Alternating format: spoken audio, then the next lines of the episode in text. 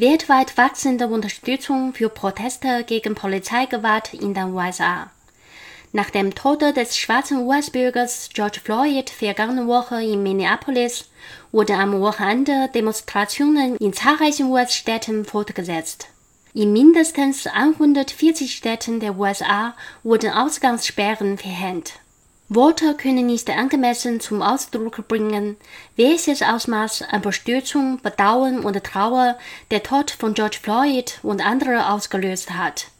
Es herrscht Wut über die lange Geschichte der Fehlleistungen der Regierung und des Strafrechtssystems der Vereinigten Staaten bei der Bekämpfung rassistisch motiviert Ungleichbehandlung, Heuchelei und Gewalt, die in dieser Gesellschaft noch immer an der Tagesordnung sind, sagte Doc Chen, Präsident der Chinese Historical Society of America. Die Tötung von Floyd hat uns alle davon in Kenntnis gesetzt, dass wir als Gemeinschaft in einem Prozess der politischen, wirtschaftlichen und sozialen Reform stärker gegen ethnische und rassistische Vorurteile angehen müssen. Denn diese können buchstäblich während der Dauer eines Herzschlags unsere Gesellschaft zerstören. Die Proteste sprangen auch auf einige europäische Staaten über. So versammelten sich am Samstag Tausende in London und Berlin.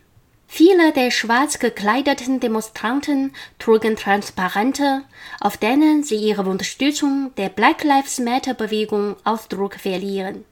Die Veranstalter hatten zu einer stillen Demonstration aufgerufen, die genau acht Minuten und 640 Sekunden dauern sollte, so lange wie der Todeskampf von George Floyd dauerte, nachdem ein Polizeibeamter sein Knie auf den Nacken des Opfers gedrückt hatte.